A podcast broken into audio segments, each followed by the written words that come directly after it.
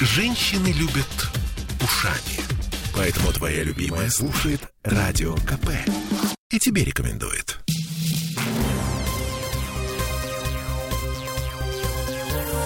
Темы дня.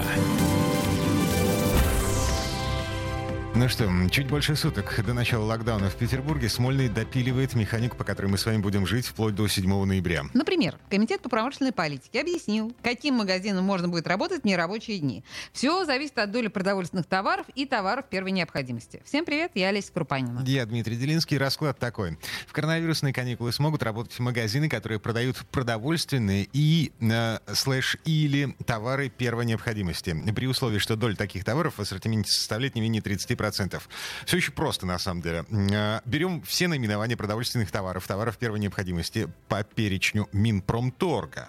Делим на общее количество товаров в торговой точке, на полках эм, и в интернет-магазине и умножаем э, все это на 100%. Если получается больше 30, магазин открывается. Если меньше, не открывается. Все. Потрясающе. Таким образом, спортивные супермаркеты, например, работать не будут. А алкомаркеты будут, потому что петербургские власти считают алкоголь продовольственным товаром. Что касается непродовольственных товаров первой необходимости, то в списке Минпромторга два десятка позиций, в том числе бензин, зоотовары, хозяйственные, а также детские товары. Спортивных товаров там нет. Ну, вот такой расклад. Теперь по поводу QR-кодов и их проверки. Смольный предсказуемо перекладывает ответственность на плечи бизнеса, то есть на входе в музей, театр, а потом и в кафе, бары, рестораны, магазины. От нас с вами потребуется показать QR-код, специально выделенный сотрудник будет сканировать его. А потом этому человеку нужно будет убедиться, что это именно ваш QR-код. То есть ему нужно будет показать какие-то документы. И вот вопрос, а с какого перепуга я должен показывать кому-то свой паспорт, например, или водительское удостоверение? Есть же определенный список сотрудников органов власти, которые имеют право проверять мои документы, и охранников, кассиров, барменов в этом списке нет. А, и да, еще есть закон о защите персональных данных. В общем, слушаем юриста, специалиста по трудовому и административному праву Филиппа Деменкова.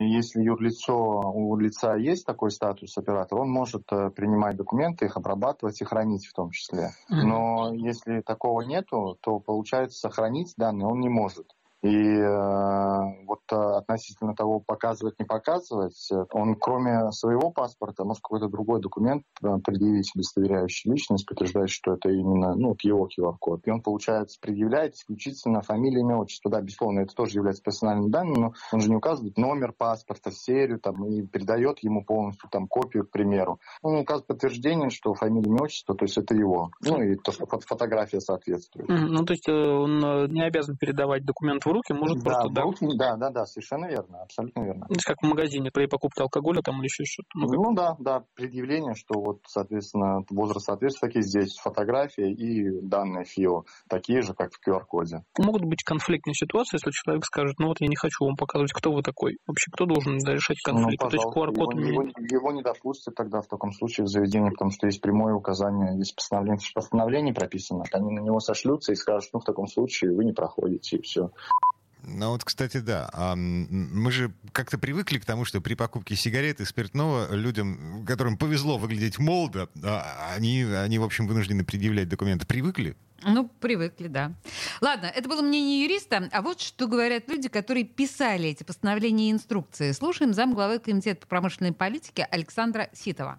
121 постановлении Комитета по промышленной политике и торговле Санкт-Петербурга было поручено, прямую поручено пунктом 121 постановления разработать методические рекомендации. Соответственно, методические рекомендации, разработанные нами, э, юридически являются частью 121 постановления. В методических рекомендациях указано, что вы, э, помимо того, что должны верифицировать, что этот QR-код настоящий, то есть вы перешли на ссылку и увидели сайт госуслуги, а не какую-то другую страницу, что зачастую мы видели в Москве, это было в момент введения QR-кодов летом, и, соответственно, второй вариант, если вы этого человека не знаете, и у вас есть сомнения, то вы должны э, воспользоваться идентификационными документами для установки того, что этот QR-код принадлежит этому человеку. Это у нас написано в методических рекомендациях, являющимися продолжением 121 постановления. Такая технология, в принципе, применялась и успешно уже во многих регионах, когда эти QR-кода вводились. Могу сейчас назвать э, Московскую область, Свердловскую область, которая вводила э, ровно такие же требования в свое коронавирусное постановление.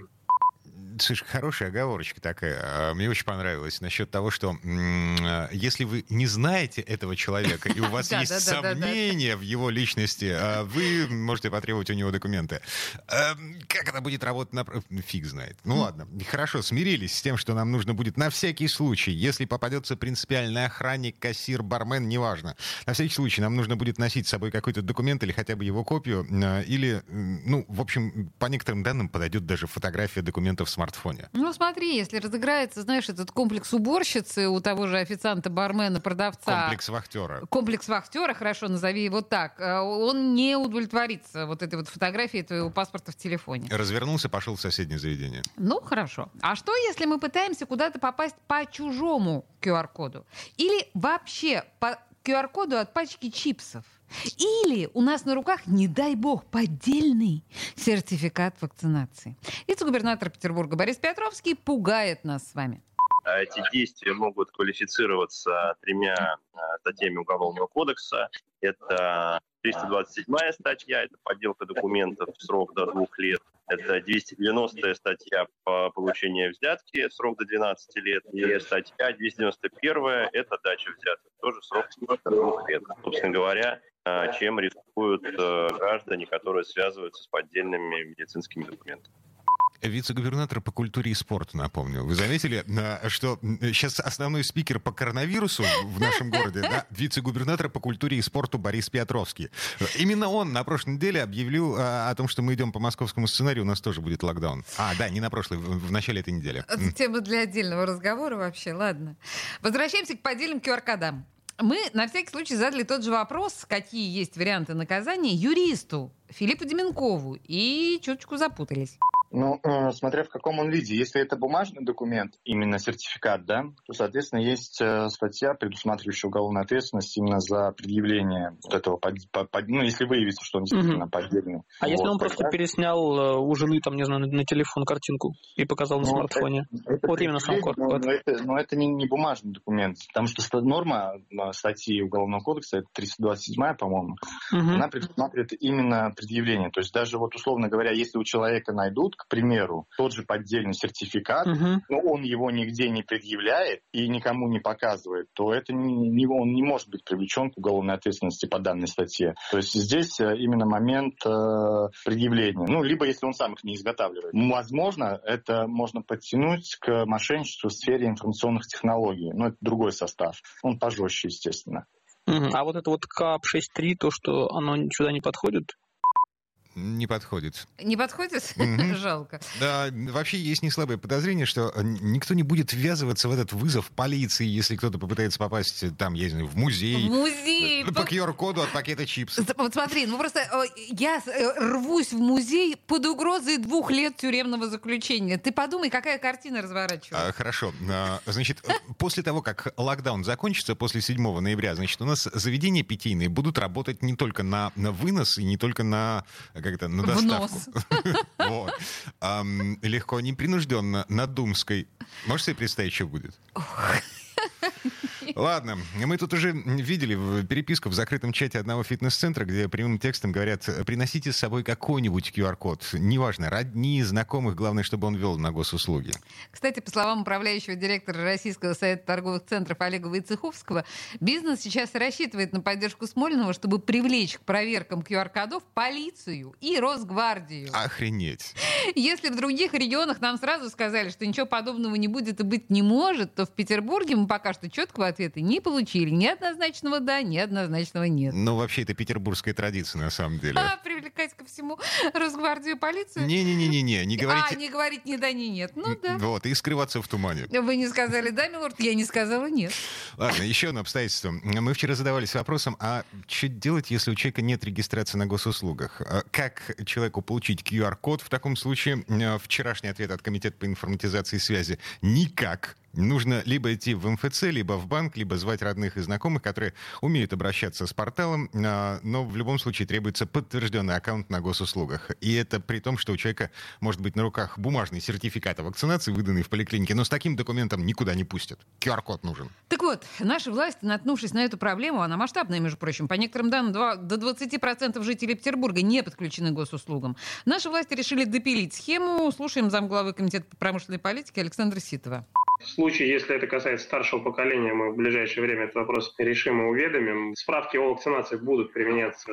В дальнейшем мы сейчас механизм разрабатываем для лиц старше 60 лет, а у которых нет аккаунта на госуслугах и есть сложности с получением э, QR-кода.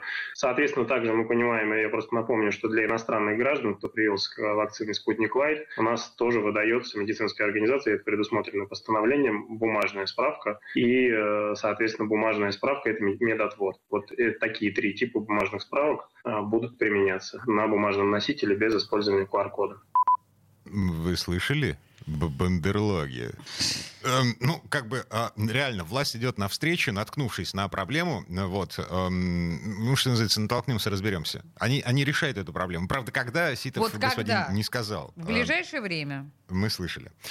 Ладно, вернемся в эту студию э, буквально через пару минут. Прямо сейчас немножко рекламы. Э, далее последует еще несколько важных новостей о коронавирусе и э, несколько важных и заявлений. И Борис Петровский снова нам что-нибудь расскажет про коронавирус. Вице-губернатор по, по культуре и спорту. А теперь главный человек по коронавирусу. Давно мы не слышали Дмитрия Лисовца. Ей-богу, Дмитрий, мы соскучились по вам. А, слушай, такое ощущение, что он скоро у нас будет. Темы дня. Я слушаю «Комсомольскую правду», потому что «Радио КП» — это корреспонденты в 400 городах России. От Южно-Сахалинска до Калининграда. Я слушаю «Радио КП» и тебе рекомендую.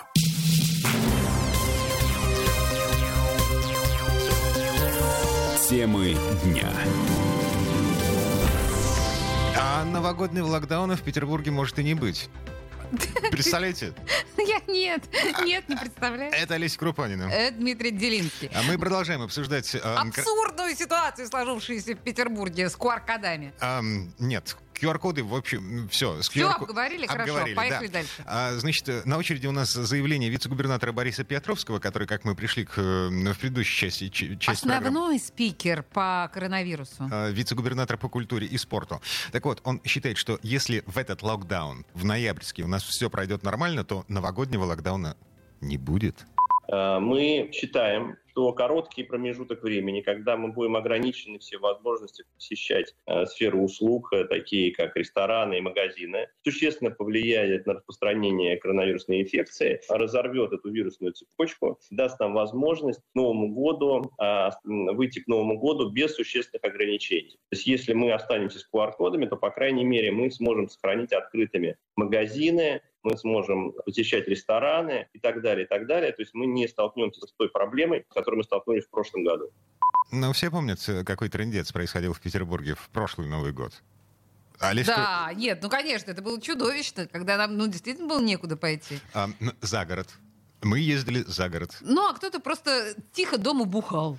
Понимаешь, с утра до вечера. Да, кстати, мы до сих пор не видели статистику МВД по поводу того, как выросло, э, вырос уровень семейного насилия и вообще уровень преступности. Когда люди были каникулы. заперты между собой, да, в квартирах, некуда было пойти, и, в общем, продавалось бухло. Ладно.